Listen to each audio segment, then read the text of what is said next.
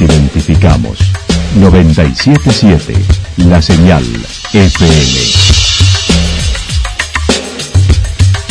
Valle de Calamuchita, Córdoba, Argentina.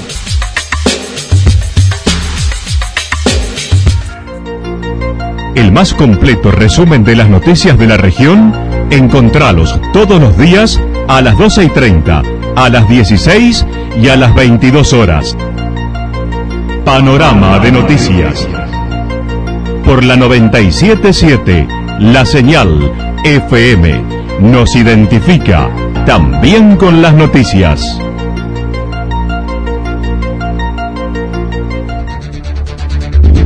Municipalidad de Villa del Lique. Una forma de vivir. Gestión Ricardo Zurdo Escole.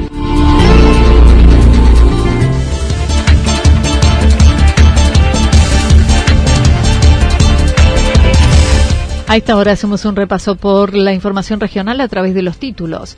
Bajo a la mitad la cantidad de contagios activos en Santa Rosa. La sala anexa del Jardín French Beruti de Yacanto en el Durazno comenzó a funcionar.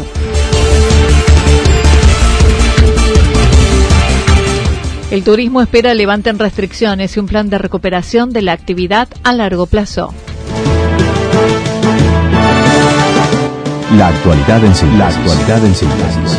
Resumen de noticias regionales producida por la 977 La Señal FM. Nos identifica junto a la información.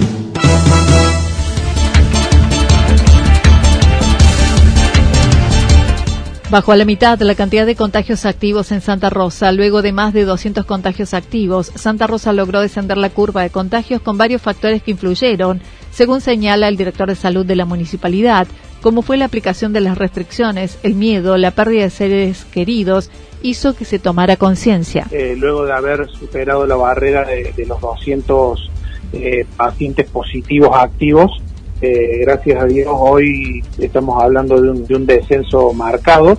Eh, seguramente ha sido un poco colaboración por, por las restricciones a las cuales el municipio ha adherido de provincia y este de nación, pero bueno, consideramos de que todo colaboró un poco. El miedo a, ese gran brote que tuvimos, en donde la gente empezó a caer, que estábamos en presencia de, de un virus, eh, la pérdida de, algunos seres queridos, no solamente de la localidad, sino de localidades vecinas. Calculo que también puede haber sido motivo de que la gente entre a tomar un poco más de conciencia. Y bueno, y todas las acciones que desde el área de salud se vienen haciendo hicieron de que, bueno, en, en estos días pasados bajáramos la barrera de los 100. Hace dos días que, bueno, hemos tenido una, una subida, pero bueno, no, no es de tanta relevancia como aquella vez. Acerca del proceso de vacunación, el doctor Fernando Borrego dijo se cuenta con la cantidad de dosis adecuadas para cubrir los rangos etarios que se va disponiendo desde el Ministerio, ya habiendo vacunado el 90% de los mayores de 70 años y ahora en adultos de 40 años. La cantidad de dosis eh, que están llegando a Santa Rosa eh, está, siendo, está siendo la adecuada para ir cubriendo a todos aquellos eh, rangos de, pacientes que nos van permitiendo desde provincia realizar la vacunación. Tenemos en cuenta que al principio comenzamos con los mayores de 70, en donde ya tenemos más del 90% vacunados, luego pasamos a los mayores de 60 con una gran cantidad de, vacunados y hoy en día ya estamos eh, recibiendo personas menores de 40 años con comorbilidad, en donde, digamos, ya, ya se ha como masificado un poco, por decirlo así, la vacunación. Obviamente que siempre el requisito, que siempre se lo digo a quienes se acercan aquí a la clínica, es estar inscrito a través del CIDI. Así que aquellos que están escuchando y no se han inscrito a través del CIDI, por favor que lo hagan, porque es, eh, es el único mecanismo de inscripción que hoy en día nos permite vacunarlos. Hoy se prevé aplicar casi 800 vacunas, mientras que también ha disminuido la cantidad de hisopados diarios. En la mitad de la vacunación que estamos realizando hoy, la gente había sido citada para el día de mañana sábado. Entonces nosotros, en el día de ayer, nosotros recibimos la nómina a las 10 de la mañana. Desde ayer a las 10 de la mañana hasta las 20 horas aproximadamente, todo el equipo de salud realizó los 800 llamados y programó la vacunación del sábado que se va a realizar este mismo día, o sea, se adelanta un día, pero a hacer una jornada prolongada de vacunación que digamos la gente no se tenga que movilizar el día sábado. El hisopado ha bajado un poco en la, en la cantidad, estimo de que es eh, un poco la fiaca del frío, puede ser que la gente se quede en la casa, mm. pero ha bajado, no te digo un 50%, pero un 40, un 30% ha bajado la cantidad de hisopados diarios. Así que bueno, eso también va de la mano con la cantidad de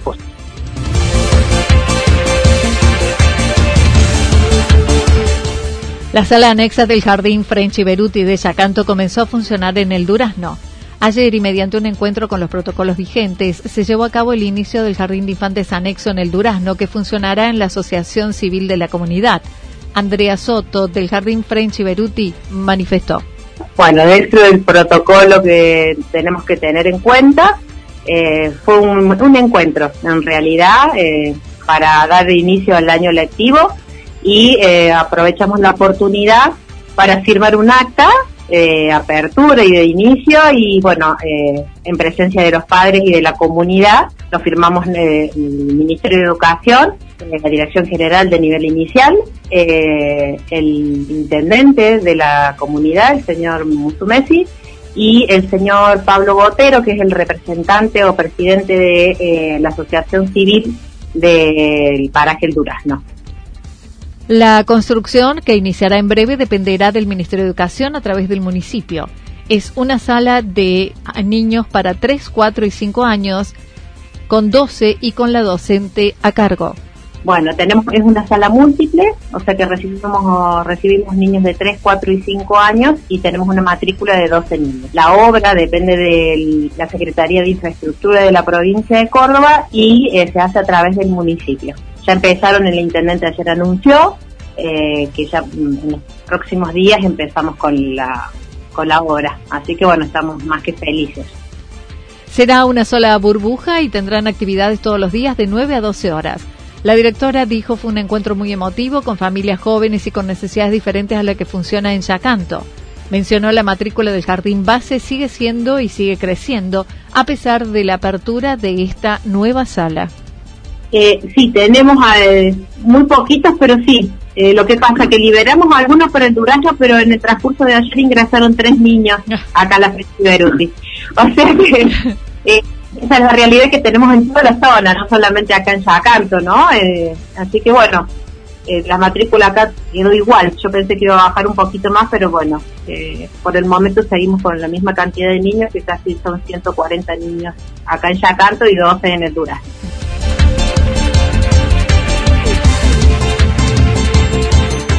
El turismo espera que levanten restricciones y un plan de recuperación de la actividad a largo plazo. El turismo de Córdoba sigue aguardando levanten las restricciones para julio, ya que no hay posibilidad de planificación ni existen las certezas. Algunos gobiernos provinciales, como los del sur, los del norte, han adelantado su decisión de iniciar la temporada, a pesar de no existir tiempo para la preventa. El integrante por Córdoba del organismo nacional, Alejandro Moroni, de FEGRA, manifestó distintos tipos de restricciones a lo largo y a lo ancho de la provincia y del país, obviamente está ávido de, la necesidad de trabajar. Eh, lo que ocurre es que obviamente en estas condiciones, sin eh, precisiones, sin preventa previa, sin la posibilidad, digamos, de hacer eh, una planificación, es muy difícil desenvolver la actividad.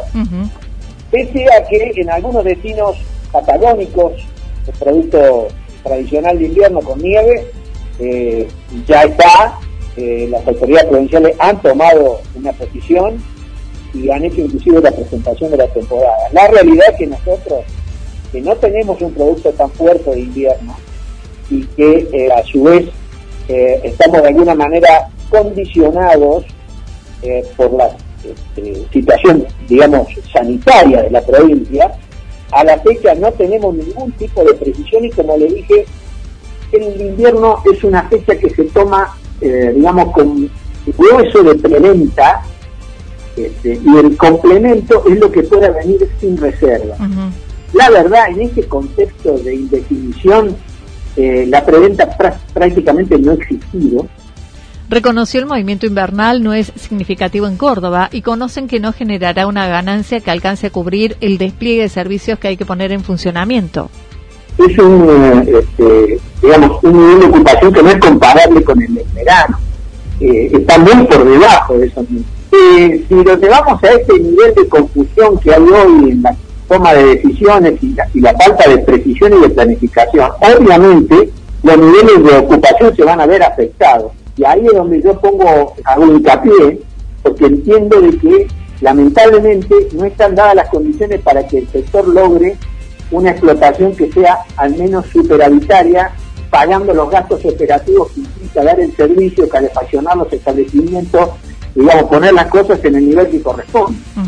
Eh, esta realidad, este, desgraciadamente, eh, además se ve enrarecida. Mientras tanto, recordó el informe publicado por FEGRA hace un mes de las 15 meses de restricciones y con corte al primero de junio, arrojó más de 11.000 establecimientos que cerraron. Eh, el informe que hicimos nosotros hace un mes aproximadamente, que publicamos a través de la consultora que hemos contratado de la Federación para que haga un estudio de monitoreo de la situación de la actividad desde el primer mes de la pandemia, hace 15 meses atrás. Entrega de que en el país han cerrado 11.800 empresas hoteleras y gastronómicas. En un estado de situación al primero de junio. Y este tema se sigue enradeciendo. Y además a la actividad solamente se le ofrece eh, como ayuda el retro, que es una este, alternativa que alcanza solamente hasta el momento hasta mil empresas a lo largo de lo ancho del país cuando el ATP llegaba a cerca de 90.000. Evidentemente la posibilidad, digamos, de quebranto va a tener una especie de efecto dominó de aquí en adelante porque todos estos factores impiden la incertidumbre, la tercera ola que escuchaba autoridades sanitarias de la nación que dicen que evidentemente va a llegar no tiene claro todavía de qué forma y con qué tipo de, este, eh, digamos, estrategia se la va a llevar adelante, la falta de vacunación. Se mostró molesto con las acciones de los gobiernos nacionales, provinciales y municipales que otorgan subsidios y son los mismos que cobran todos los impuestos como si nada ocurriese. Somos uno de los más afectados. Hay, hay este, lugares o, actividades como los organizadores de eventos, los salones de fiesta, las convenciones, evidentemente están igual que nosotros. La única diferencia es que quizás tengan eh, en juego una infraestructura distinta con un costo operativo distinto. Pero más allá de eso, donde si llegó el momento que es lo que se está evaluando, no solamente eh, por nosotros, porque sí, sino porque lo estamos viendo en otros lugares del mundo. países tradicionalmente turísticos, con su principal ingreso como producto bruto, que es el turismo, como Portugal, Francia, España, Italia, eh, con economías totalmente distintas a las nuestras, han tomado medidas reparadoras y hoy están trabajando en un plan de buscar la alternativa de sostener la actividad por el tiempo que están estipulando, en algunos casos de dos a cuatro años, para poder sostener a la actividad. Y esto no se hace con un resto,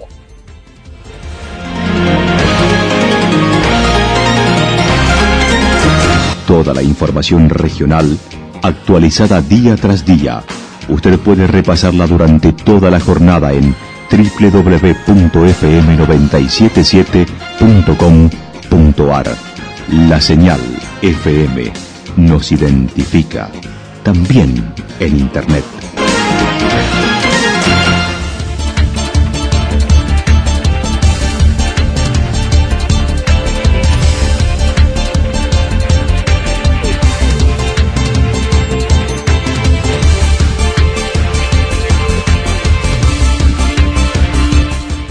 El pronóstico para lo que resta de la jornada está indicando parcialmente nublado, temperaturas máximas que estarán entre 18 y 20 grados en nuestra región y el viento soplando del sector norte entre 23 y 31 kilómetros en la hora.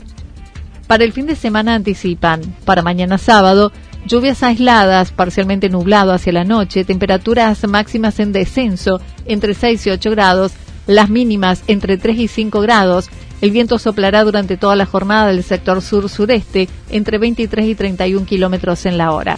Para el domingo, despejado, temperaturas máximas entre 6 y 8 grados, mínimas entre 3 y 1 grado bajo cero. El viento estará soplando del sector suroeste entre 13 y 22 kilómetros en la hora. Datos proporcionados por el Servicio Meteorológico Nacional.